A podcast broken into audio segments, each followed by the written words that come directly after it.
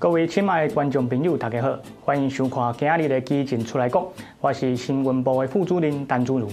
首先，我要请教大家一个问题：那些你所投资的企业，伊有咧生产的产品是用来压迫人员、打压台湾的话，你敢会继续投资？我相信这个答案应该是没嘛，对不？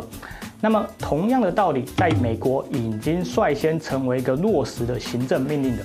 在美国，川普总统时期就签署了一道行政命令，要求美国企业不可以去投资包括海康威视、华为、中兴等等相关的企业。为什么呢？因为这些中国的企业都被查出来，他们所生产的技术或者是研发的产品都用来打压人权，例如像是在新疆的维吾尔在集中营都是相同的例子。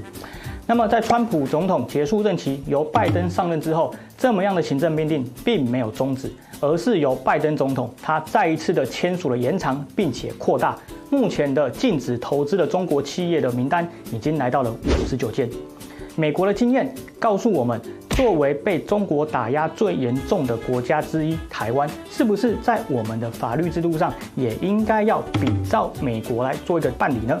特别是在目前的台湾的法制上，我们其实并没有对于台湾的企业或者是相关的这些团体，对于投资中国的部分有任何的一个比较严格的限制。那么也就导致说，有可能在台湾的企业或者是台湾的团体，他们在投资中国相关企业的时候，就有可能会出现投资到打压台湾的企业。那么这个站在台湾的立场，那当然是非常难以接受。因此，台湾基进在这边呼吁，不管是在立法院也好，或者是在我们的民间社会也好，都应该要来共同的关注美国的这一道禁止美国企业投资中国某些程度企业的禁令。并且呢，要去思考是不是能够把这样的例子也制定一个台湾的版本，让台湾在抵抗中国的渗透跟入侵的时候，不但是更加的坚强，也可以避免让台湾的资金流入到打压台湾的中国企业里面。